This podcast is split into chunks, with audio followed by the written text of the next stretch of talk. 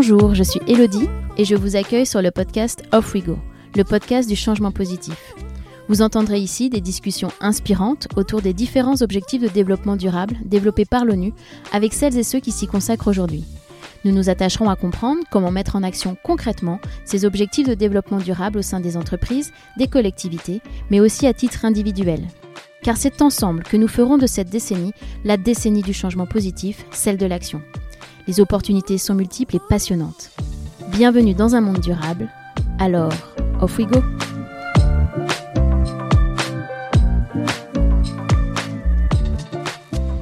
Les dynamiques de dérèglement climatique, économique et social sont telles aujourd'hui qu'il y a une réelle nécessité et urgence à imaginer de nouveaux modèles. Des modèles plus solidaires et plus durables sont possibles et par endroits déjà engagés. Il convient pour cela de regarder les choses sous un autre angle que l'angle simpliste sous lequel nous le présentent encore trop souvent politique et médias. Notre monde est positivement complexe et il convient d'intégrer cette complexité dans nos raisonnements. Il ne s'agit pas de mettre un peu de verre sur la façade, mais bien de créer une véritable synergie entre les différents acteurs afin d'assurer une cohérence à l'échelle planétaire. Les objectifs de développement durable sont un outil formidable pour y parvenir.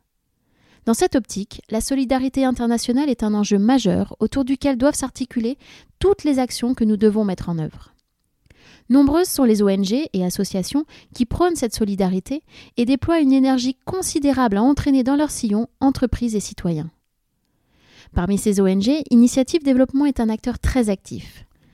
Depuis 25 ans, Initiative Développement participe au renforcement de l'autonomie des acteurs pour qu'ils construisent et mettent en œuvre par eux-mêmes des réponses aux défis sociaux, environnementaux et économiques de leur territoire. Je reçois aujourd'hui Emmanuel Poilane. Emmanuel est directeur général d'Initiative Développement. Engagé depuis son plus jeune âge, Emmanuel croit en cette solidarité et est le témoin de ses réussites lorsqu'elle est intelligemment mise en œuvre. Emmanuel partage avec nous des exemples très concrets de réussite et nous montre par cela qu'une autre vision est possible. Je ne vous en dis pas plus, je laisse place à ma conversation avec Emmanuel Poilane. Alors, off we go!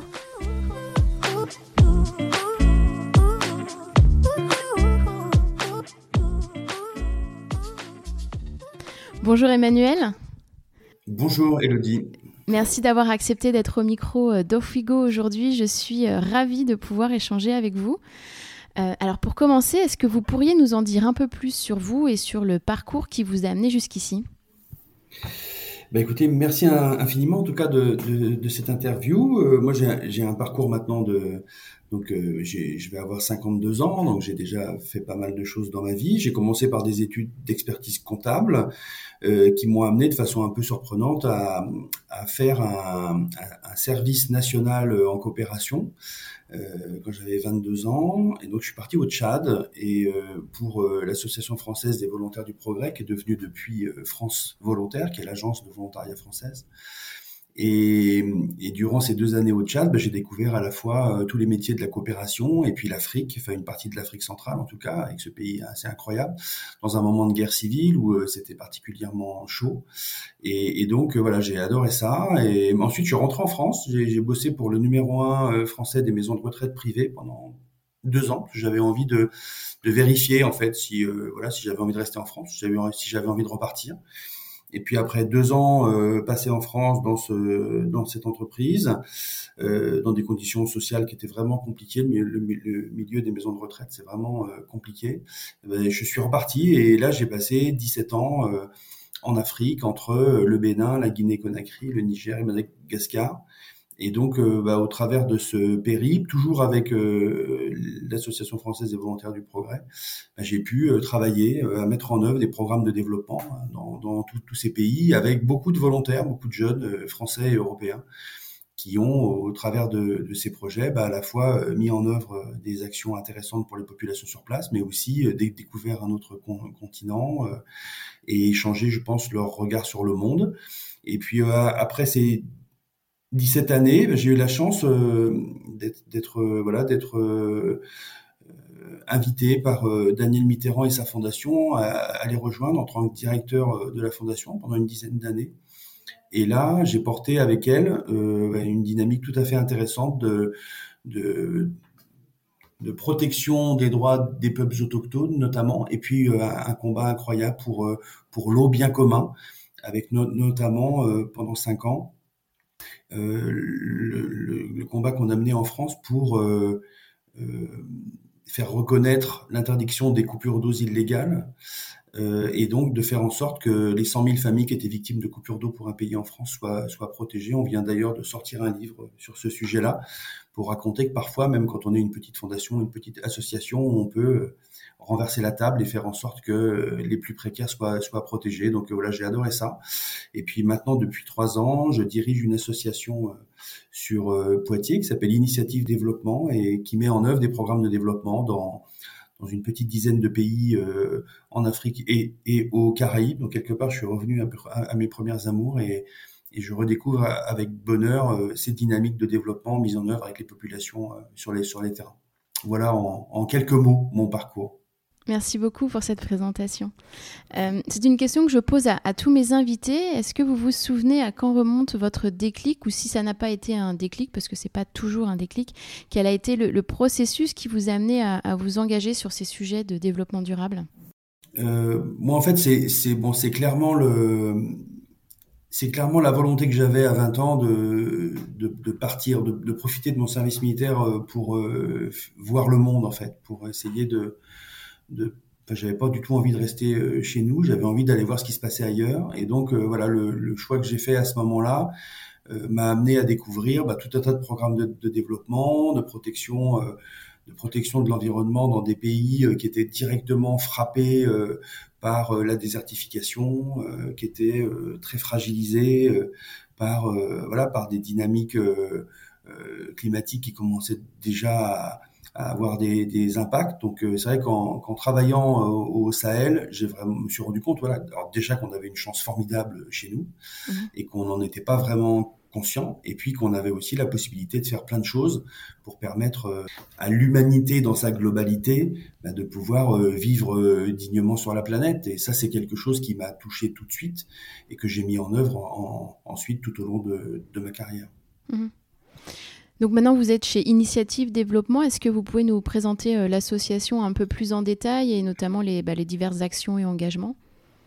Donc Initiative Développement, c'est une association qui maintenant euh, a un petit peu moins de 30 ans, euh, qui est engagée avec l'ambition, alors à la fois bah, de dans, un monde en crise, hein, dans, un monde qui perd ses repères, bah, de pouvoir participer à à construire des dynamiques par les acteurs eux-mêmes. Ça, c'est quelque chose qui nous préoccupe énormément. C'est de faire en sorte que, euh, par nos dynamiques de développement, on puisse permettre aux populations et aux acteurs avec qui on travaille sur le terrain euh, de prendre conscience des difficultés qu'ils rencontrent et des difficultés qu'ils portent eux de façon prioritaire, et ensuite de trouver les moyens d'apporter les changements nécessaires pour trouver des, des solutions pour sortir de ces difficultés. Ça, c'est quelque chose qui, qui peut paraître euh, évident, mais qui n'est pas du tout euh, simple à mettre en œuvre, parce que, parce que souvent, euh, les acteurs n'ont pas forcément la... Comment dire Ils sont tellement dans les problèmes qu'ils ont du mal à regarder la façon dont, les choses pourraient, se, pourraient trouver des, solutions. Et le fait de les accompagner et, et d'être en capacité de les mettre en lien avec des bailleurs de fonds qui vont amener un petit peu d'argent, qui va permettre de propulser des changements qui derrière vont amener des, des solutions, ben on, on, se rend compte que, que souvent euh, ça amène des, des, dynamiques surprenantes. On a quelques exemples, et notamment euh, un projet qu'on a mené au Tchad sur l'éducation euh, pour les filles, où, euh, où, en fait les, les, filles allaient très peu à, à l'école et c'était pas du tout une priorité euh, pour les familles. Et donc là, on a, on a énormément travaillé, notamment avec les, les mamans, pour essayer de faire en sorte que les mamans comprennent euh, quelles étaient leurs places en fait dans cette dynamique de, mm-hmm. de, de scolarisation, quelle pourrait être leur place, mm-hmm. comment elles, comment elles se voyaient et quelle, quelle pourrait être leur envie de faire plus pour la scolarisation de, de leurs filles. Et, et, elles ont apporté des, des solutions par elles-mêmes sur ce sujet-là. Et aujourd'hui, elles sont devenues actrices de l'école, alors qu'avant, elles, pensaient qu'elles étaient exclues de l'école. Et ce changement-là, ça a amené euh, voilà des dynamiques assez formidables dans les écoles, dans la zone de Mundu dans, laquelle on a travaillé. Donc voilà, ça, ça nous montre que, que parfois, en, posant la question de savoir comment on peut faire évoluer les choses aux acteurs, ça les amène eux-mêmes à prendre conscience bah, qu'ils sont pas forcément exclus de certains problèmes et qu'au contraire, ils peuvent de, devenir acteurs et, et actrices de, de ces changements pour faire en sorte que leurs enfants puissent avoir plus de chances demain. Mhm. Alors, comme vous le savez, le, podcast a pour but de mettre en, lumière les actions autour des objectifs de développement durable développés par l'ONU.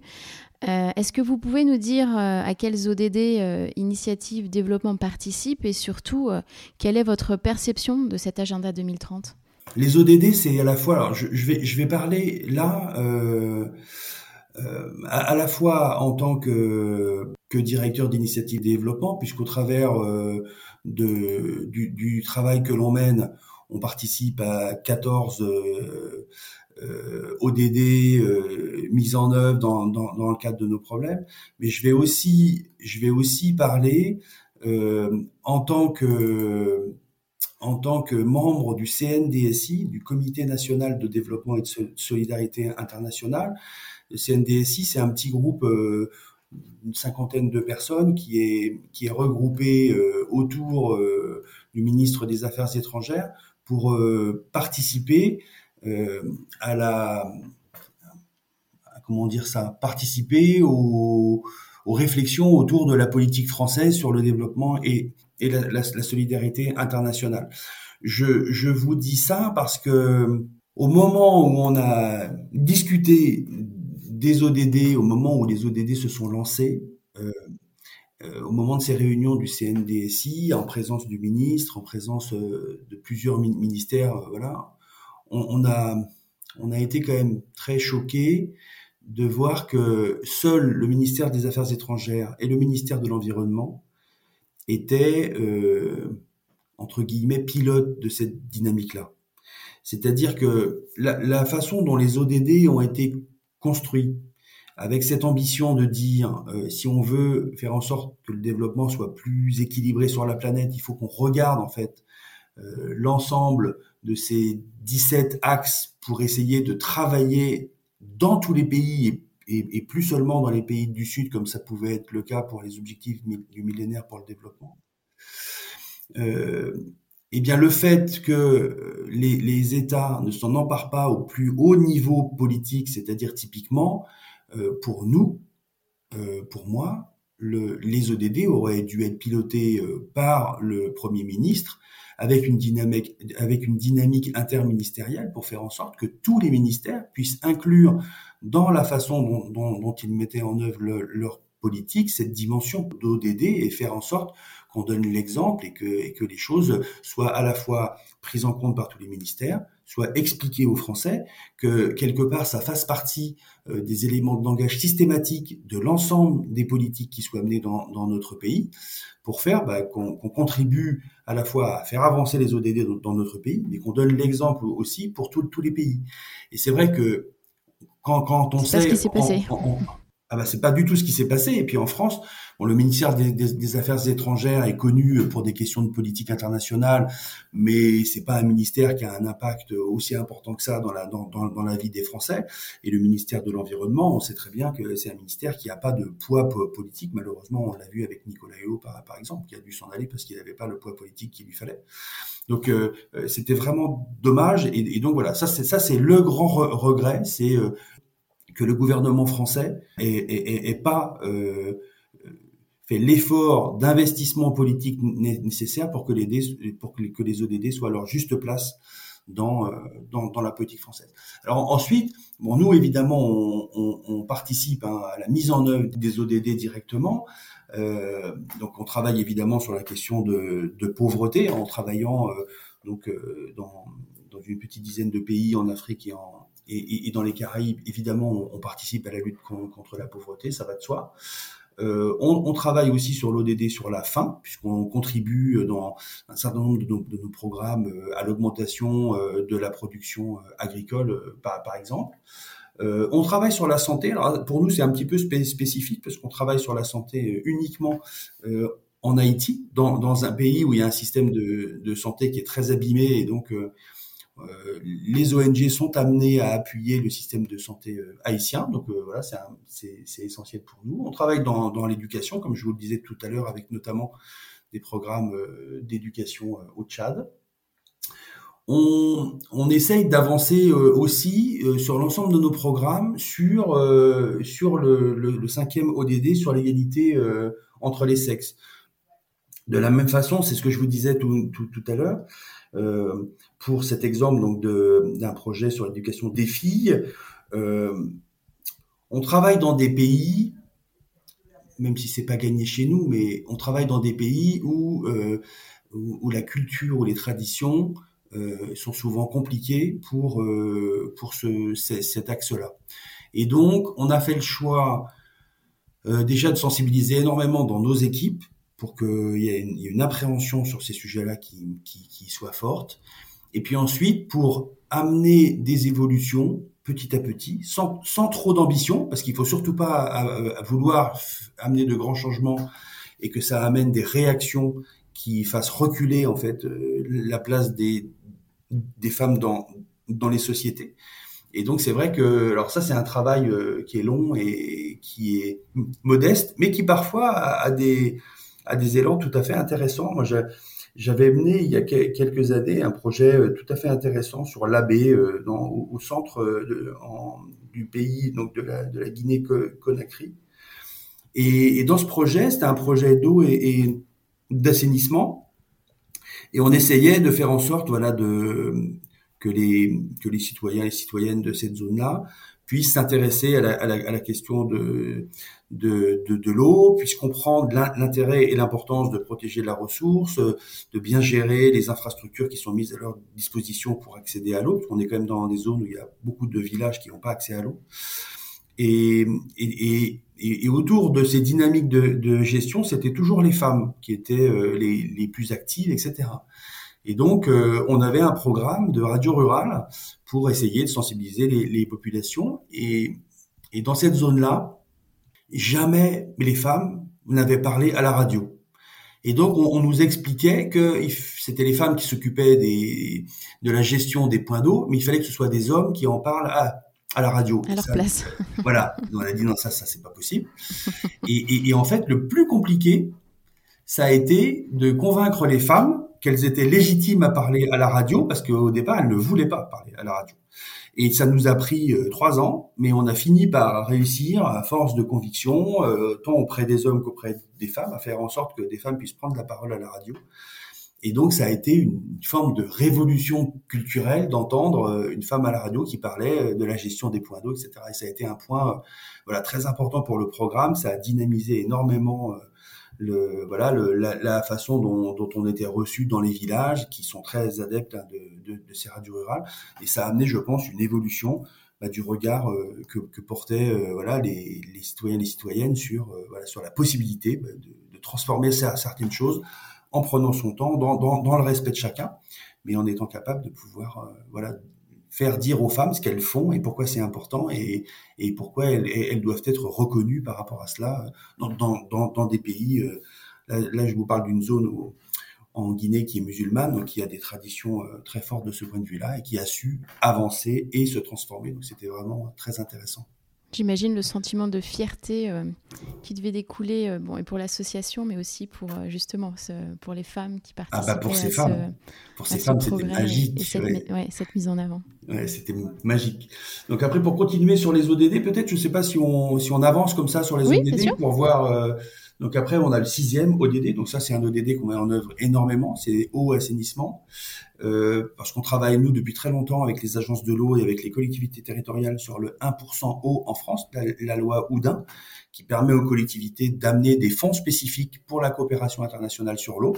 Donc là, on mène des projets dans la plupart de nos pays euh, sur l'eau et, sur l'assainissement. Euh, on est aussi très investi sur la question de l'énergie, sur l'ODD 7, avec notamment euh, un lien qu'on va faire en, ensuite avec euh, l'ODD 13, c'est-à-dire que euh, l'énergie, euh, l'énergie en Afrique, c'est souvent euh, l'énergie de cuisson, donc euh, le bois principalement qu'utilise le bois ou le charbon qu'utilisent les, les familles pour, pour, pour cuisiner. Et donc on, on travaille à la fois sur l'amélioration des, systèmes de, cuisson pour consommer moins de bois ou moins de charbon. Et derrière ça, on va intervenir aussi pour bah, protéger la ressource en, en, bois, voire faire de la reforestation.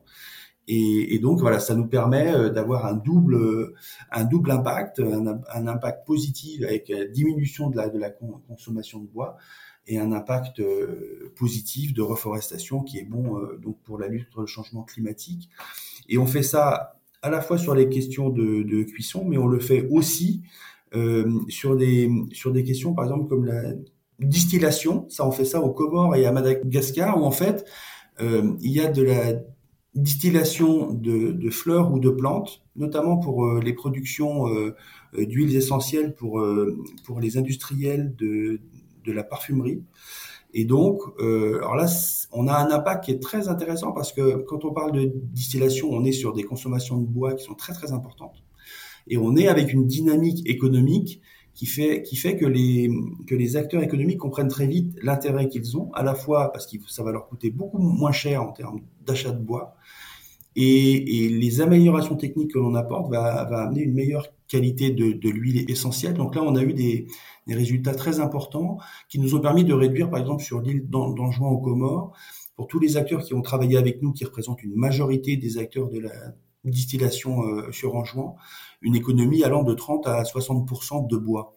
Et, et, comme on a un programme de reforestation en même temps, euh, voilà, on, on, a eu un impact euh, vraiment très important et on est soutenu très fortement par les entreprises de la parfumerie sur ce projet parce qu'ils voient eux euh, à la fois bah, leur intérêt parce que les huiles essentielles sont, sont de meilleure qualité, mhm. mais, mais ils le voient aussi du point de vue évidemment de l'impact de l'impact climat et de l'impact forêt dans des zones qui sont très impactées très impactées par le changement climatique et qui, si elle continuait à fonctionner de la même façon euh, qu'elle le faisait traditionnellement, ce serait très vite retrouvé à la fois sans eau et sans, sans bois. Donc euh, voilà, il y a un enjeu euh, systémique qui est, qui est très important. on travaille aussi sur l'ODD8, sur le travail décent et la croissance économique. Alors là, c'est intéressant parce qu'on le fait aussi dans une approche de renforcement des, des acteurs. Euh, on a, euh, on a essayé de faire en sorte de donner la parole aux manœuvres, notamment chez ces distillateurs.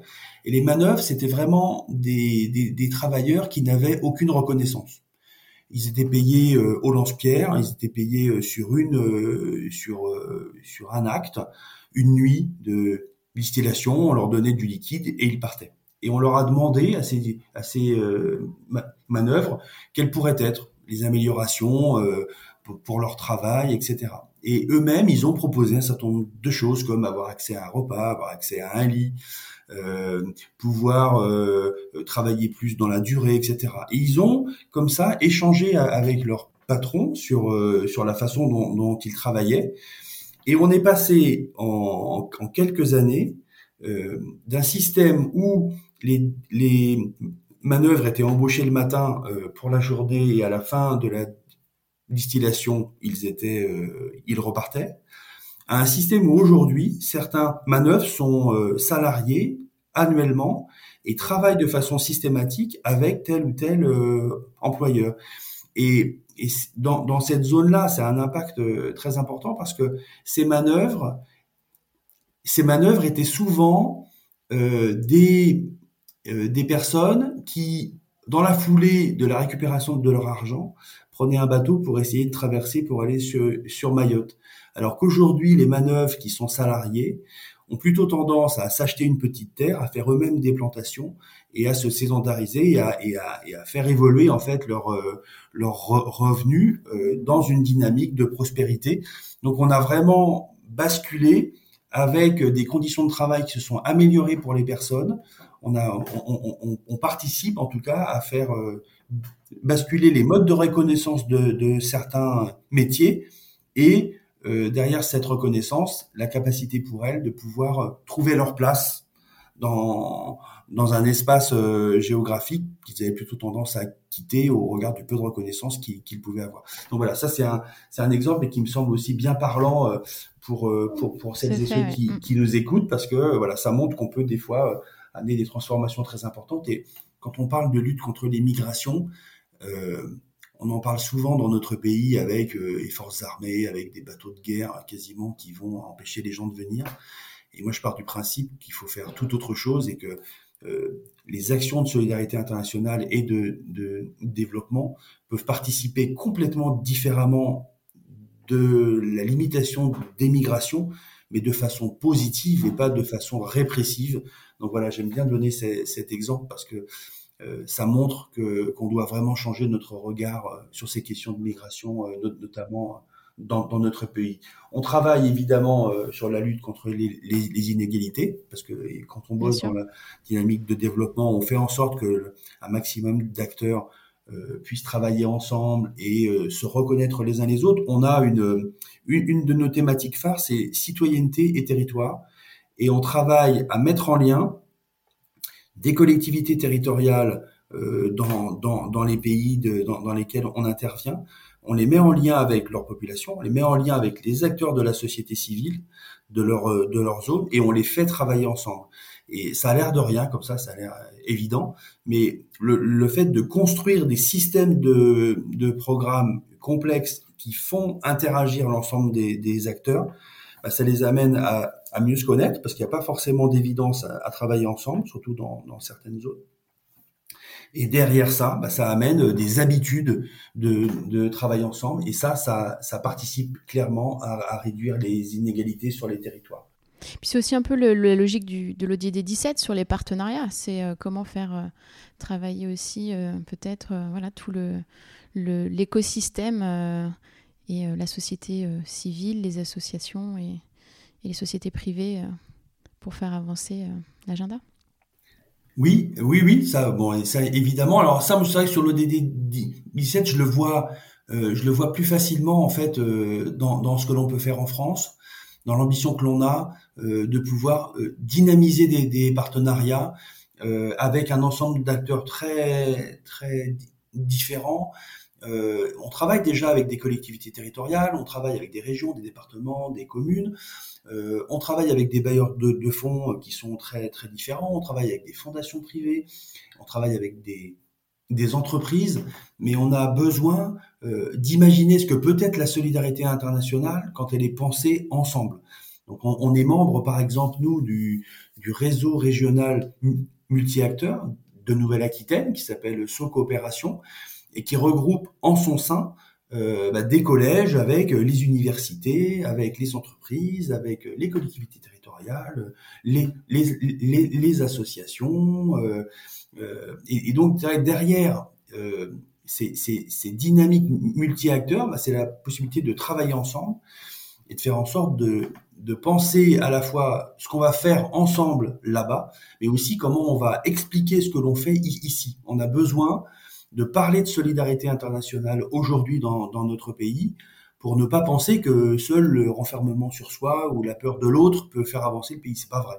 Et donc, euh, comme il y a énormément d'acteurs qui bossent sur ces questions de solidarité internationale et que globalement les Français sont sensibles à ces dynamiques de solidarité internationale, euh, voilà, pour nous, c'est pour nous ces dynamiques de, de partenariat sont vraiment euh, très importantes en France pour faire connaître les EDD, et, et pouvoir dire, dire à tout le monde, non seulement on connaît ces ODD, mais on le fait ensemble. Donc voilà, ça, pour moi, ça, ça participe vraiment euh, à ça. Et, euh, voilà. Après, on est aussi nous présents sur, la, sur les questions euh, euh urbaines. C'est moins no, notre champ d'attraction, mais ça arrive qu'on puisse travailler sur les questions urbaines, notamment sur la question de l'énergie. Euh, on essaye de faire avancer les dynamiques de consommation et de, production responsable, mais ça, je trouve que ça va un petit peu de soi maintenant, parce que les dynamiques de, de, dérèglement climatique sont telles qu'il y a une prise de conscience dans tous les pays euh, de la nécessité qu'il y a à, imaginer des choses qui soient, qui, qui soient possibles dans le moyen et long, long terme. Ça, c'est quelque chose qui a énormément changé ces dix dernières années, parce qu'il y a encore une dizaine d'années, on parlait déjà du changement climatique, mais il n'y avait pas une conscience de ce qu'était le changement climatique. Aujourd'hui, le changement climatique impacte tellement les, territoires que tout le monde voit bien qu'il va falloir transformer nos modes de, fonctionnement et que c'est bien par, euh, par euh, cette possibilité d'imaginer des projets de production responsable qu'on va pouvoir euh, s'adapter au mieux au dérèglement climatique dans des pays qui n'ont pas du tout la chance d'avoir euh, des moyens comme euh, comme les pays européens, comme le nôtre par exemple, et qui donc euh, vont, vont, devoir trouver dans leur mode de vie des moyens d'adaptation sans sans argent. C'est-à-dire comment comment de façon maline on va pouvoir trouver les solutions et pouvoir s'adapter. Donc ça va être ça va être criant, hein, ça va être très compliqué. Euh, notamment sur la question de la ressource en eau. Hein. on voit bien qu'aujourd'hui, il y a déjà un certain nombre de territoires qui sont très affaiblis dans la capacité à, trouver de la ressource en eau par le dérèglement climatique. Je pense notamment aux pays du Sahel hein, qui sont déjà très très impactés. Et donc là, il va falloir euh, trouver des solutions, notamment euh, de reforestation, de meilleures de meilleures connaissances en fait. Là, on, fait un travail tout à fait intéressant au, Sénégal on fait un travail de sensibilisation auprès des populations pour euh, leur faire mieux connaître leurs espaces forestiers, pour qu'ils puissent faire en sorte, dans leurs espaces euh, forestiers, euh, de ramasser ce qui peut être ramassé, de préserver ce qui doit être préservé, de replanter ce qui doit être replanté, pour faire vivre leur forêt et qu'elles deviennent un, un outil de production et un outil de ressources performant. Et ça, c'est passionnant parce qu'en fait, euh, on était dans une situation où les gens, euh, où les, populations sur place n'avaient pas vraiment de connaissances par rapport à cela. Oui, ils avaient tendance à couper la forêt pour euh, ramasser du bois et, faire cuire leur repas. Et aujourd'hui, ils sont clairement dans, dans une dynamique bah, de connaissance de la forêt et de, la bonne utilisation de cette forêt qui leur amène plus de ressources en bois pour leur cuisine et qui en même temps fait en sorte que leur forêt se développe et ne se réduit pas. Donc voilà, c'est vrai que dans le développement et dans, dans la cohérence de nos actions, euh, c'est quelque chose qui est important pour nous de voilà de de, de, de pas être dans une dynamique de dire aux gens ne faites pas ça ou protégez ça dans une dimension euh, écologique punitive, on est bien dans une réflexion de faire avec les gens, d'avoir une meilleure connaissance de ce qu'est l'écologie de, leur, euh, de leur environnement et de comment euh, améliorer leurs ressources et leur dynamique tout en préservant euh, ce qui, ce qui doit l'être. Donc ça, c'est vrai que c'est intéressant et ça fait écho évidemment au, ça fait écho à l'ODD 15 sur, sur la vie terrestre. on, on, est, on est amené, c'est vrai que chez nous, en, Europe, notamment en France, on a un peu tendance euh, à se dire que la vie terrestre, elle est évidente. Nous, on, a tellement l'impression euh, d'être maître de notre environnement qu'on part du principe que ça fonctionne et qu'il n'y a pas de souci.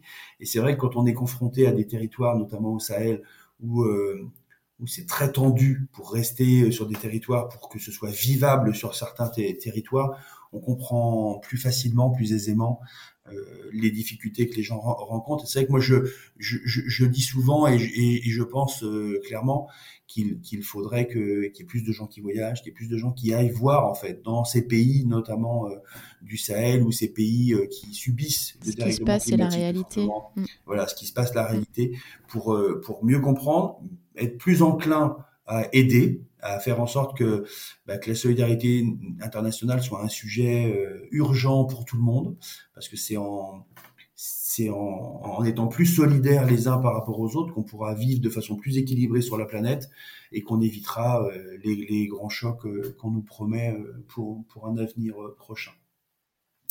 Après, moi, ça, je suis aussi sensible. ça, c'est une question qu'on avait posée au ministre euh, des, Affaires étrangères, c'est la question de la cohérence des, politiques publiques au, regard de ces objectifs du développement durable. Et, ça, malheureusement, comme je l'évoquais tout à l'heure euh, en, démarrant hein, cet échange sur, les autres DD, euh, on ne sent pas de, volonté de cohérence des politiques publiques. Euh, et donc, évidemment, quand on a euh, un ministre qui, qui, porte une politique bah, sur le transport aérien, il a beau mettre un peu de peinture verte de temps en temps, on ne sent pas la, la cohérence par rapport aux enjeux qui, qui, devraient être les nôtres au regard de la préservation de la planète et d'un développement qui soit réellement durable et qui soit réellement protecteur pour l'humanité dans sa globalité. Donc c'est vrai que pour moi c'est un sujet euh, qu'on doit être en capacité de faire remonter et on doit pouvoir imaginer demain que les politiques qui postuleront notamment pour la présidentielle de l'an prochain puissent porter cet engagement de cohérence des politiques au regard des objectifs du développement durable, qui seraient quand même des politiques beaucoup plus intéressantes que des politiques uniquement basées sur la croissance, comme c'est encore le cas euh, aujourd'hui. Et justement, quels sont les enjeux pour vous autour de, des ODD et, sur, euh, et notamment au niveau politique? Pour moi, c'est un enjeu, euh, c'est un enjeu qui est, majeur. Enfin, faut, avoir en tête qu'aujourd'hui, pour, pour, pour les acteurs euh, politiques, le seul indicateur qui compte, c'est la croissance. Alors que Nicolas Sarkozy, en 2007, avait, avec la commission Stiglitz, mis en évidence le fait que la croissance était obsolète. Ils avaient été éblouis par l'obsolescence de la croissance et son incapacité à pouvoir donner une indication sur la façon dont on devait euh, avancer ensemble. Et donc, euh, l'enjeu pour moi, c'est que les politiques acceptent de ne pas avoir cette porte d'entrée unique économique qui est complètement dévoyée aujourd'hui et qui n'amène plus de solution globale pour la planète et pour l'humanité, et alors que les ODD, avec l'ensemble de leurs critères, pourrait permettre, si ça devenait, euh, j'irais, la porte d'entrée première euh, des choix que l'on fait euh, en société, eh bien de faire en sorte euh, que que l'on puisse réintéresser réellement les populations aux dynamiques politiques à partir du moment où on toucherait à des sujets qui seraient non seulement porteurs de politique nationale et internationale, mais qui seraient aussi qu'on pourrait aussi traduire pour eux. C'est-à-dire que quand on parle euh, d'éducation de qualité, ça, touche les familles. Quand on parle d'égalité entre les sexes, ça peut tout, tout toucher les familles. Quand on parle d'eau et d'assainissement, ça parle aux gens. Donc euh, euh, l'effort nécessaire d'investissement des politiques sur les ODD, en faisant en sorte que et, des médias aussi évidemment, c'est-à-dire que si si au lieu de toujours parler de sécurité et de croissance, on pouvait parler de sujets plus variés et faire en sorte d'expliquer aux gens quel, quel quel système de société on veut imaginer pour demain, bah les ODD seraient une porte d'entrée qui serait formidable. Parce que c'est à la fois éclectique, c'est cohérent et ça ça ça permet euh, d'imaginer plus facilement le monde qu'on aimerait euh, voir demain. Et comme le changement climatique, de toute façon, va rebattre toutes les cartes de nos modèles économiques et de la façon dont on fonctionne sur la planète, s'appuyer sur les ODD pour dire, au regard du changement climatique, on va pouvoir avancer sur tel sujet, sur tel sujet, sur tel sujet ensemble, et on décline l'ensemble de nos politiques pour avancer ensemble euh, vers un monde qui soit plus respectueux de la planète et qui permettent à l'humanité de vivre en meilleur accord avec son environnement, ça pourrait, ça pourrait fonctionner. Alors après, tout le monde dira qu'on est naïf, euh, qu'on comprend rien au système, etc. évidemment que d'un point de vue euh, de financiarisation de l'humanité, euh, ça va pas intéresser les banques centrales, ça va pas intéresser les marchés boursiers. c'est un sujet qui est qui est trop trop ambitieux pour eux et peut-être euh, trop égalitaire. C'est-à-dire qu'aujourd'hui, on est quand même dans, dans, un monde qui est dans une fuite en, en avant, euh, qui est rattrapé par le changement climatique. Et c'est vrai que les ODD, de ce point de vue-là, ont été un travail euh, formidable. Hein. Il y a énormément d'acteurs associatifs, moi j'en fais partie, qui ont travaillé pour faire que, bah, que les ODD voient le jour, qu'ils soient plus éclectiques que les OMD, qu'ils soient, qu'ils soient adapté pour que tous les pays puissent euh, devenir acteurs et actrices de, euh, de, de ces différents objectifs. Il y a une responsabilité aujourd'hui pour imaginer le monde de, de, de, demain. Et le monde de demain sera différent du fait du changement climatique. Et les ODD sont un outil formidable pour euh, regarder ce qui, ce qui pourrait être amélioré dans, sur, sur, chacun des, des sujets. Et c'est vrai que moi, je j'aimerais que à la fois les politiques et les médias euh, s'emparent de ce sujet-là pour montrer le monde dans sa complexité, au lieu de le simplifier toujours sur des choses évidemment qui peuvent faire de, de l'audience, mais qui vont pas, euh, qui n'amènent pas les gens à, qui n'amènent pas les citoyennes et les citoyens euh, à s'emparer de, de, ces sujets-là. On, on l'a vu là tout dernièrement avec les élections régionales, avec une, une, abstention record, alors que paradoxalement, les régions sont probablement les espaces politiques qui se sont le plus emparés de, la question des, des ODD, notamment les, régions progressistes. Je pense, je pense à la Nouvelle-Aquitaine, qui a voilà qui a intégré euh, ce sujet-là dans, dans sa politique, qui fait de l'axe climat un, un, enjeu très important de développement pour la région.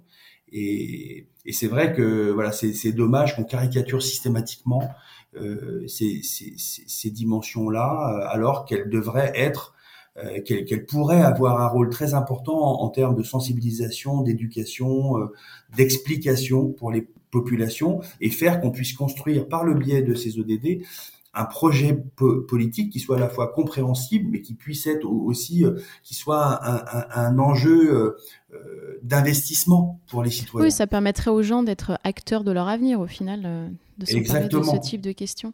Et il y avait la question de, l'indicateur que je trouve euh, hyper intéressante que vous avez euh, mentionné. C'est vrai que, comme vous dites, on est toujours dans une, dans une, enfin, une course à la croissance infinie, alors qu'on sait que scientifiquement, euh, ce n'est pas possible. C'est vrai que le, on a l'impression que le seul indicateur utilisé, c'est le PIB pour mesurer la performance économique d'un pays. Euh, quel est le danger euh, selon vous et, surtout quelle serait en fait euh, bah, l'alternative et le ou les bons indicateurs à, utiliser? Bon, le PIB, ça, ne marche pas. Enfin, je, raconte souvent cette anecdote. C'est Raymond Barre qui, avait invité Monsieur Alfandéry, qui est le chantre de l'économie sociale et solidaire, il l'avait invité à l'époque où il était Premier ministre et il lui avait dit voilà, on est en pleine crise économique, euh, comment faire pour relancer la, la croissance? Et, et, et M. Alfonderi lui avait répondu Monsieur le Premier ministre, les accidents de la route. Les accidents de la route, c'est très bon pour la croissance. Ça oblige à changer des voitures, ça envoie les ambulances, euh, faut réparer les routes, c'est très bon pour la croissance, les, les accidents de la route. Évidemment, c'était une blague, mais c'est vrai. Les accidents de la route, c'est bon pour la croissance. Donc je pense que cet exemple-là euh, montre bien que le système ne fonctionne plus. Les embouteillages, c'est bon pour la croissance. Il y a un certain nombre de choses comme ça qui sont complètement délirantes et qui montrent bien qu'il faut changer de, système. Euh, on a beaucoup travaillé sur euh, des, indicateurs, hein, alors, euh, du développement durable, du, du développement humain. Il y a énormément de, d'acteurs euh, régionaux, départementaux qui ont travaillé sur, ces euh, sujets-là. il y a eu notamment un travail qui a été fait dans les pays de la Loire avec un, immense travail de d'échange avec les citoyens dans tout un tas de, villes et, villages et, au, et, au, travers de ces échanges de ces de, ces conférences de, de ces espaces de construction de consensus commun la première chose qui est ressortie, c'est euh, de pouvoir prendre le, le temps. Euh, moi, ça m'avait marqué ce, ce, ce travail-là, c'est que les gens ne cherchaient pas à avoir plus d'argent, ne cherchaient pas à aller plus vite, ils cherchaient à avoir plus de temps pour eux, plus de temps pour euh, faire ce qui leur plaît, plus de temps pour voir leurs amis, plus de temps, euh, voilà. Et c'est quelque chose qui fait écho à un travail qu'a fait Esther Duflo au Maroc en lien avec une prestation que, lui avait commandé Veolia et parce que Veolia a amené de l'eau euh, euh, à des familles précaires dans les banlieues des grandes villes du, Maroc, de certaines grandes villes du, Maroc. Et donc, elle avait interviewé ces familles pour savoir, euh, voilà, qu'est-ce qu'elles faisaient du, du temps qu'elles qu'elle gagnaient en fait par le fait de d'avoir l'eau chez, chez elle. Et Veolia était persuadée que ça allait amener euh, plus de business, euh, plus de production d'artisanat, plus de travail, etc. Et en fait, non, ça amenait pas plus de business. Et en revanche, ça amenait plus de temps avec les enfants, plus de temps avec les amis, plus de temps pour soi, etc. Donc cette notion-là, cette notion du, du temps, est quelque chose qui devrait être un critère, un regard porté sur, sur nos sociétés pour qu'on arrête d'aller vite et au, contraire on reprenne le temps. Et c'est drôle parce que, alors évidemment, c'est pas souhaité, mais euh, la crise Covid nous, nous a stoppés mhm. et on voit qu'aujourd'hui, mhm. c'est très compliqué pour les gens de repartir. Et ils veulent pas aller aussi vite qu'ils allaient avant. Ils veulent trouver des solutions pour aller moins vite, pour profiter, pour faire autrement.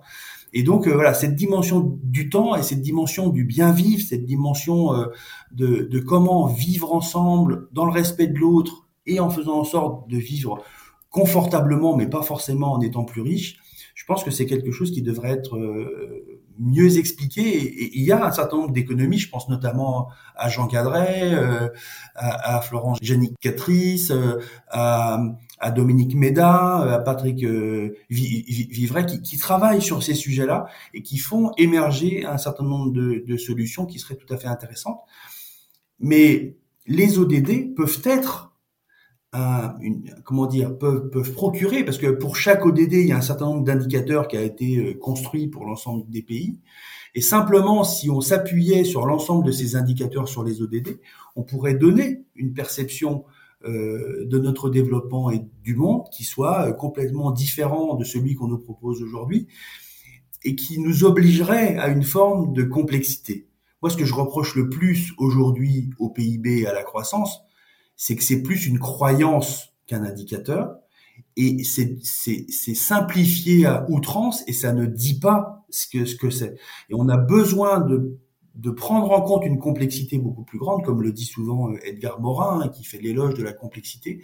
On doit pouvoir prendre en compte cette complexité, et les ODD, tout en étant relativement simples et accessibles, offriraient ou offrent cette dimension de complexité qui permettrait de regarder les politiques publiques et de regarder les engagements politiques de façon beaucoup plus intéressante que de simplement dire il faut qu'on relance la croissance comme le fait notre gouvernement aujourd'hui avec euh, le Covid c'est fini, il faut relancer la, croissance. pour en faire quoi? Et c'est pas ce que demandent les, gens. Les gens ils demandent euh, à mieux vivre. Alors ça c'est quelque chose aussi qui, qui revient vers nous hein, aujourd'hui et que je trouve tout à fait euh, passionnant. Quand on s'intéresse au mécénat et qu'on échange avec les, entreprises, on se rend compte qu'aujourd'hui les entreprises sont beaucoup plus intéressées par le mécénat parce que c'est une demande extrêmement forte de leurs salariés. Les, employés, mm. les salariés disent on veut du sens. On veut pas juste faire tourner euh, la machine pour gagner de l'argent. On veut que ça ait un sens et pourquoi on fait ça? Et quel impact on a? Et, et, comment on participe à un impact au-delà de nous? Et, et, comment on imagine euh, le monde demain. Et, donc moi ça je trouve ça euh, super intéressant. déjà que les entrepreneurs eux-mêmes hein, dans leur PME, dans leurs entreprises soient engagés pour le mécénat, ça je trouve ça euh, super intéressant. Mais le fait que le salarié lambda puisse dire moi je suis content de bosser chez vous, mais je veux que ça ait plus de sens et je veux pas juste fabriquer des cagettes ou produire des steaks, je veux je veux savoir en quoi on participe un élan plus global. Ça, ça, je trouve ça vraiment, euh, pour moi, c'est un des, c'est un des effets positifs de la crise qu'on vient de traverser, c'est que ça nous a obligés à nous arrêter. Alors c'est, c'est marrant parce que Patrick Vivray, que j'aime énormément, que, que j'ai côtoyé très longtemps, qui est, qui est, qui est un ami, euh, il y a une quinzaine d'années, euh, faisait des, des, des, conférences sur la pause nécessaire. Il disait, pour, euh, pour s'en sortir, pour imaginer un autre monde, pour transformer les sociétés dans lesquelles on est, il faudrait qu'on ait un temps de pause, qu'on s'arrête tous et qu'on regarde un peu ce qui se passe et qu'on imagine comment redémarrer. Et même si c'est bien imparfait, même s'il y a plein de choses négatives, j'ai quand même l'impression que cette pause Covid va permettre à beaucoup de gens, par cette obligation qu'on a eue de s'arrêter, bah, de regarder les choses, du recul aussi. de prendre du recul et d'imaginer comment redémarrer autrement, comment euh, changer de métier, comment changer de, région, comment vivre plutôt à la campagne qu'en ville, comment. Enfin, ça, ça interroge énormément les gens et ça, je trouve ça euh, formidable parce que c'est l'opportunité bah, de, de se dire je vais peut-être faire autrement. Et oui, puis c'est, puis c'est bien de se voilà que la quête de sens reprennent une position peut-être un peu plus euh, centrale dans nos sociétés. Et je parle de société au, sens large. Et puis on peut aussi, euh, enfin se féliciter peut-être de la loi Pacte, euh, voilà, qui permet aux, entreprises de commencer à réfléchir sur leur raison d'être, les sociétés à mission, parce que du coup, on voit que le sens, évidemment, si c'est bien fait et, pris au sérieux, permet du coup de se poser les bonnes questions et, d'inclure tout ça au bénéfice finalement de, tout le monde et, des, salariés aussi. Euh, et justement, est-ce que vous ne pensez pas qu'il faudrait euh, plus de, collaboration entre les différentes sphères, qu'elles soient euh, politiques, société civile, la sphère du monde économique et celle des, ONG, pour arriver à, atteindre les ODD et, résoudre bah, la crise environnementale et, sociale qu'on traverse? Oui, il y, a, une forme d'évidence à imaginer que l'ensemble des acteurs puissent travailler ensemble, euh, notamment évidemment les, entreprises, les collectivités territoriales, les associations, euh, les citoyens eux-mêmes, tous les groupes possibles et, imaginables. On sait qu'on est confronté souvent à un problème de langue c'est ce qu'on part souvent du principe voilà qu'on a du mal à comprendre les Anglais parce qu'ils parlent pas la, même langue mais mais moi je pars du principe qu'on a du mal à comprendre quand on est une association on a du mal à comprendre les entreprises parce qu'on parle pas la, même langue. On utilise le, le, français mais on n'utilise pas les mots avec le, même sens. C'est pas les mêmes codes ouais. c'est pas les mêmes codes c'est pas la même façon de comprendre les choses. Et c'est vrai qu'on a euh, qu'on a la nécessité de de pouvoir euh, construire des ponts pour que les acteurs se comprennent mieux. Et c'est pour ça que j'évoquais tout à l'heure euh, euh, le réseau régional multi-acteurs, c'est que quand on a la chance de travailler dans la solidarité internationale, eh ben quelque part, on travaille avec des entreprises, avec des collectivités, avec des associations qui parlent la même langue de la solidarité internationale. Donc il faut faire des efforts, il faut se parler longtemps, il faut euh, il faut bien comprendre comment on interagit sur ces questions de solidarité internationale. Mais comme on a le même but, on réussit à faire des choses ensemble et à, imaginer euh, voilà le monde de demain. Alors c'est souvent pour les autres, c'est pas forcément pour nous, mais c'est encore mieux, je dirais, c'est pour les autres.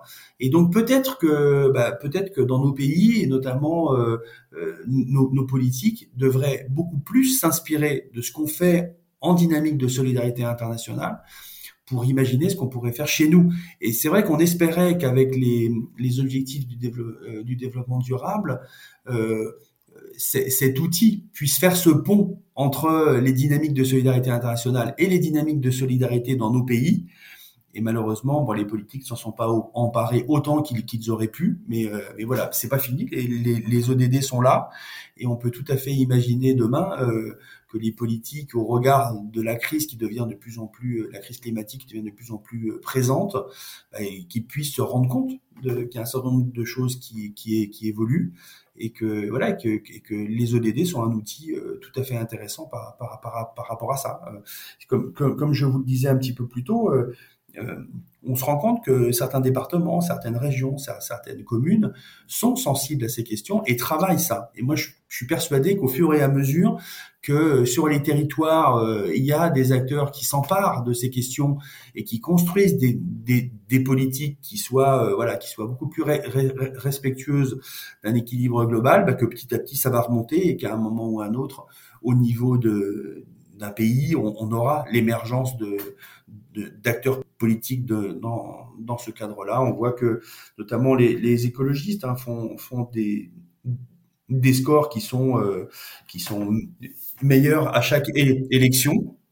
Oh, c'était valable pour les municipales, là c'est valable pour les régionales. C'est le seul parti qui a augmenté son nombre euh, de voix alors qu'on est dans, euh, dans, dans, une élection avec une abstention extrêmement forte. Donc voilà, il y a, y, a, y a quelque chose qui avance et euh, voilà, il, faut, euh, enfin, il faut rester optimiste. Il faut espérer qu'on ait le temps en fait de faire ces transformations. Malheureusement, le, je pense que le dérèglement climatique va très très vite et qu'il y a un risque très important euh, bah, que les choses aillent trop vite et qu'on perde la, la, main. Mais il faut rester pour autant optimiste et, et et faire en sorte bah, que les acteurs qui participent à ces transformations euh, puissent avoir plus de poids et que petit à petit, bah, voilà, la, croissance soit moins notre notre seule lampe, mais qu'au contraire, les ODD deviennent cette lampe multicolore qui pourrait nous, éclairer complètement euh, différemment dans la construction d'un développement qui soit plus respectueux de la planète. Et quel, quel est euh, le rôle, enfin, ou quel devrait être le rôle de l'éducation sur, sur ces sujets selon vous? Bah, L'éducation, alors c'est intéressant hein, parce que moi j'ai trois enfants, j'ai une petite dernière qui a 12 ans et, euh, et à l'école on voit bien que les professeurs sont de plus en plus sensibles à ces questions environnementales et ces questions globalement de développement durable. Donc je, je je pense que le ministère de l'Éducation devrait faire beaucoup plus d'efforts pour intégrer ces dimensions-là dans les programmes, mais je pense que naturellement, les professeurs et les élèves sont sensibles à ces questions-là, parce qu'ils vont être directement impactés par le changement climatique. Mhm. Et donc, euh, c'est leur génération qui va devoir trouver les solutions. Et je pense que les profs sont, voilà, pour ceux qui sont bien réveillés en tout cas, mais moi je le vois de plus en plus hein, dans, les, dans, dans, dans, dans ce qui me revient. Et puis ensuite, nous, on, fait ce qu'on appelle de l'éducation à la citoyenneté et à la solidarité internationale. Euh, et on essaye, euh, dans des dynamiques d'éducation euh, populaire, d'amener tout un tas de sujets, et notamment les ODD, euh, auprès des, des, plus jeunes, mais aussi auprès des, des, des, personnes engagées. On le fait aussi auprès des prisonniers, un certain nombre de, de, de, prisons. Et, et donc, euh, cette dimension d'éducation à la citoyenneté et à la solidarité internationale devrait être beaucoup plus portée par l'État français devrait être euh, devrait trouver son articulation beaucoup plus facilement avec euh, l'éducation nationale pour faire en sorte que voilà que que ces sujets-là puissent grandir. Là, on, on, travaille nous avec une association qui s'appelle Curios sur sur Poitiers, qui a mis en place euh, un, hémicycle pour présenter les ODD euh, aux jeunes et faire en sorte de le de les mettre en situation d'être euh, les représentants des, des, Nations Unies pendant l'espace de quelques heures et de promouvoir les, ces, ces objectifs du développement durable euh, et de, de, les comprendre et de pouvoir les, les, les promouvoir autour d'eux. Donc il y a tout un tas d'initiatives qui existent et qui mériteraient d'être plus aidées, d'être démultipliées pour faire en sorte que voilà que, que tout le monde puisse savoir un petit peu ce qui se passe et puis que tout le monde puisse savoir euh, qu'on peut être acteur de ces transformations, même euh, quand on est euh, dans, dans, un village au fin fond du territoire français ou qu'on est citoyen parisien et qu'on a l'impression qu'on peut rien changer.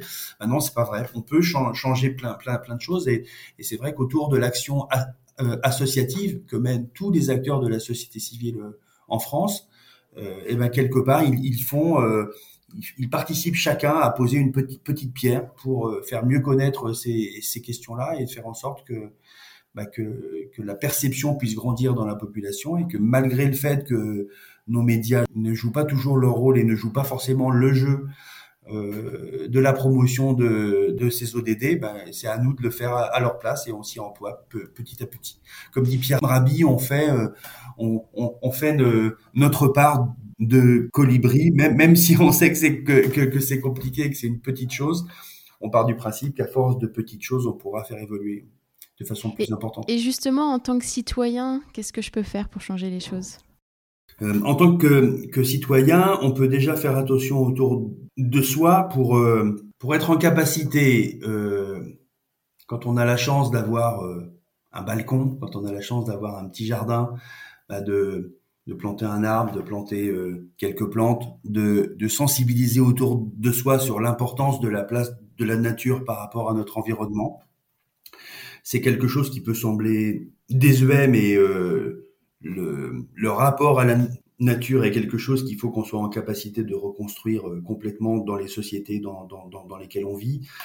Euh, moi, j'ai eu la chance, au travers notamment du travail mené avec la Fondation Daniel Mitterrand, de rencontrer euh, des représentants de, peuples autochtones un petit peu partout sur la planète qui ont cette sensibilité de la nature et qui partent du principe que, que leur vie ne vaut que si elle est mise en œuvre en équilibre avec leur environnement, avec leurs rivières, leurs montagnes, leurs forêts, euh, leurs arbres.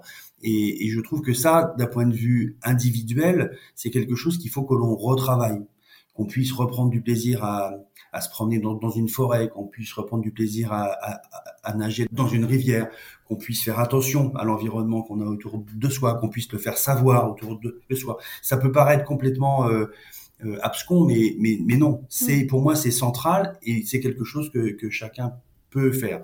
Ensuite, on, on, a plein de choses à faire qui sont des impacts qui sont pas énormes. Mais euh, si on fait plus de vélo et moins de voitures, si mm. euh, plutôt que de partir en vacances en avion, on décide de faire une, une, une semaine de, de, vacances en vélo dans des endroits qui sont paradisiaques en, en France, on peut impacter positivement tout, un tas de choses et, c'est résolument moderne de pouvoir imaginer euh, vivre autrement dans le respect euh, de, l'environnement. Et puis en plus, c'est les, Danois qui expliquent ça euh, très bien.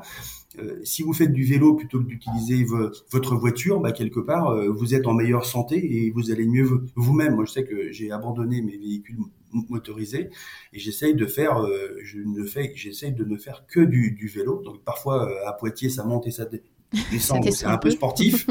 c'est un peu sportif, mais, mais c'est pas grave. Exactement, ça fait travailler le corps et, et donc ça, ça fait du bien. Donc ça, c'est plein de petites choses. Mais après, il faut aussi que les citoyens puissent euh, se mobiliser pour convaincre les acteurs politiques au niveau communal, au niveau régional, au niveau national, de prendre en compte ces éléments-là. C'est-à-dire que on ne pourra transformer nos sociétés que si euh, les grandes entreprises, que si le milieu économique change radicalement. Et ça veut dire bah, qu'il faut ensemble décider de nouvelles lois pour faire mieux. Il faut, euh, il faut, il faut parfois faire passer la dynamique environnementale avant la, dynamique économique. Il faudrait faire passer la dynamique sociale avant la dynamique économique. Et c'est ce qu'on a essayé de faire, nous, euh, sur la question des coupures d'eau illégales, où on a dit, on, on, a dit, vous ne pouvez pas couper l'eau aux gens sous prétexte qu'économiquement, vous avez besoin de leur argent parce que c'est les mettre en incapacité de vivre dignement chez, chez, chez eux. Et la réponse qui nous avait été faite à, l'époque, ça avait été de dire, mais si jamais on arrête les coupures d'eau, le système économique de l'eau va tomber. Maintenant, ça fait plus de cinq ans que les coupures d'eau sont interdites en France et qu'il n'y a plus de coupures d'eau en France et le système économique de l'eau va très bien. Sauf qu'aujourd'hui, il y a 100 000 familles par an qui sont protégées de cette violence qui leur était faite dans l'incapacité qu'ils avaient de payer leur facture d'eau. Donc, euh, euh, je pense qu'il faut qu'on soit beaucoup plus fort en tant que citoyen pour dire euh, non, la dynamique économique n'est pas la seule clé, et au contraire, on doit réfléchir aux règles du vivre ensemble, de ce qu'on veut, de ce qu'on ne veut pas, et ensuite les règles économiques s'adapteront pour euh, voilà pour trouver leur place. Mais on, doit on doit cesser de n'avoir que cette de n'avoir que ce seul angle de, l'économie pour, pour, réfléchir le, mode de, société. Donc euh, voilà, je pense qu'il y a une responsabilité en fait de, de, chaque citoyen, à la fois de faire des petites choses autour de lui, mais aussi de dire plus fortement au niveau communal, régional, national quelle quelle, quelle société il veut. Je pense qu'il y a on a la a on a la nécessité d'avoir une expression beaucoup plus forte aujourd'hui de la part des des citoyens pour faire en sorte que la société de demain euh, tienne plus compte de ce qui est bon pour nous plutôt que de ce qui est bon pour eux. Et qu'est-ce qui vous porte au, quotidien? Moi, j'avoue, ce qui me porte au quotidien, c'est le fait d'aider les gens dans des zones euh, particulièrement fragilisées, le fait de construire des projets de développement qui vont aider euh, des femmes, des hommes et des enfants dans des endroits où je sais que c'est compliqué pour manger tous les jours, où je sais que c'est compliqué pour avoir accès à l'eau, où je sais que c'est compliqué pour euh, pouvoir vivre euh, dignement. Moi, j'avoue que ça m'a toujours porté. J'ai eu la chance euh, de tomber là-dedans à 20 ans. Euh, j'ai jamais lâché ça. Et, et donc, bah ça, ça me fait, ça, ça, ça, fait en sorte que je me lève le, le matin. Après, moi, j'avoue que je suis aussi un, un optimiste. Donc, j'aime le lever de soleil le matin, j'aime le coucher de soleil le, le soir, j'aime vivre dans l'instant et faire en sorte que bah, d'essayer chaque jour de contribuer à faire en sorte que les choses s'améliore. On est dans une période qui est pas simple, parce que de ce point de vue-là, on a plutôt l'impression que les choses reculent, que les choses n'avancent, mais euh, on, lâche jamais euh, cet objectif. Et à chaque fois qu'on a un projet qui réussit, euh, qu'on a euh, voilà qu'on a des écoles qui sortent de terre, qu'on a des systèmes de santé qui s'améliorent en Haïti, qu'on a des, accès à l'eau qui se mettent en place avec des, femmes et des enfants qui vont plus avoir à faire 6 km à pied pour pour aller euh, chercher de l'eau dans un marigot euh, avec une eau euh, exécrable. Voilà, à, chaque fois qu'on a qu'on fait des petites choses comme comme comme celle-là, qui peuvent être des grandes choses, hein, mm. eh bien, on, se dit qu'on voilà qu'on participe et qu'on fait en sorte que que que l'humanité se comporte bien sur la planète et qu'on puisse agir pour que chacun et chacune puisse vivre dignement ensemble. Alors l'épisode touche presque à sa fin, mais avant de, clôturer, je voudrais vous poser mes petites questions rituelles. Alors qu'est-ce qui vous a inspiré récemment? Ça peut être euh, un livre, une personne, un documentaire euh, ou autre chose? Euh, si je vais dire mon, maître de shiatsu, parce qu'en fait il a un regard porté sur le monde qui est tout à fait intéressant. Et déjà, il fait du bien au, corps avec ses mains. Et, il travaille actuellement sur une commune libre et donc, il a une imagination euh, foisonnante et j'avoue que j'ai trouvé ça euh, très, très inspirant dans la façon, dans l'énergie qu'il avait, dans la façon qu'il avait de, de l'expliquer. Que diriez-vous à ceux qui hésitent à, se lancer, à s'engager dans cette démarche? Est-ce que vous avez un conseil par où commencer? Euh, il faut commencer par des choses concrètes qui voilà qui sont qui sont faciles à, à réaliser. Donc, euh, si on a la chance d'avoir un jardin, ben, on commence par planter un arbre. Euh, si on ne sait pas euh, par où commencer, on, on, regarde les, les, associations qui sont autour de nous et qui, sont susceptibles de nous aider. Ça, certaines idées, où on regarde sur Internet, où on, avance. Enfin, je pense qu'il faut être curieux et que le, le, meilleur moyen de commencer euh, une dynamique, c'est d'être curieux et puis de garder toujours en tête que même si c'est tout petit, ça peut amener à des grandes révolutions. L'effet papillon, ça existe et donc chacun peut être porteur de, de cet effet. Et pour vous, à titre personnel, quel changement euh, positif voudriez-vous apporter dans votre vie pour aller encore plus loin?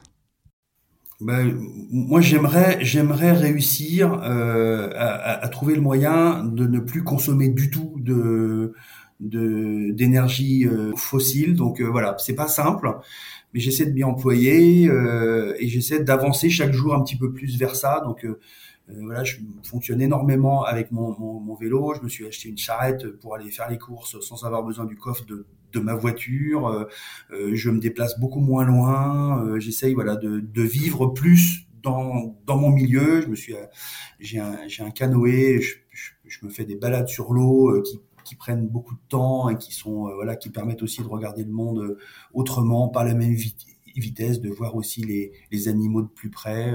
Donc voilà, moi c'est mon, enjeu c'est ça, c'est de faire plus près, moins fort et dans un respect plus important de, de, de la nature. Et pour finir, est-ce que vous pouvez dire à, nos auditeurs où retrouver euh, l'actualité d'Initiative Développement? Bien sûr, vous pouvez retrouver donc euh, toute l'actualité d'Initiative Développement sur notre site internet www.id-ong.org. Et voilà, je vous invite à venir découvrir à la fois les projets qu'on mène dans, tous les pays, euh, les, engagements que l'on porte, notre essentiel qui vous donnera un petit peu toutes les indications sur l'association. Et puis si vous avez envie euh, de nous rejoindre, c'est possible sur le site. Et si vous avez envie de, de nous aider, vous pouvez aussi euh, faire un don pour notre association et pour venir renforcer tous les projets que, que l'on mène un petit peu partout sur la planète. Merci beaucoup Emmanuel pour cette conversation inspirante. Merci beaucoup Elodie. À bientôt. À bientôt. Merci d'avoir écouté cet épisode. Vous retrouverez toutes les références dans la barre de description du podcast. N'hésitez pas à le recommander autour de vous et à le partager sur vos réseaux sociaux. Si vous voulez continuer la conversation ou vous tenir informé de l'actualité du podcast, retrouvez-moi sur Off We Go le changement positif sur Instagram et Facebook. Et n'oubliez pas que la meilleure façon de soutenir le podcast est de laisser des étoiles et des commentaires sur les plateformes, et notamment sur Apple Podcast. Je vous retrouve dans 15 jours pour un nouvel épisode, et d'ici là, mobilisons-nous. À très bientôt.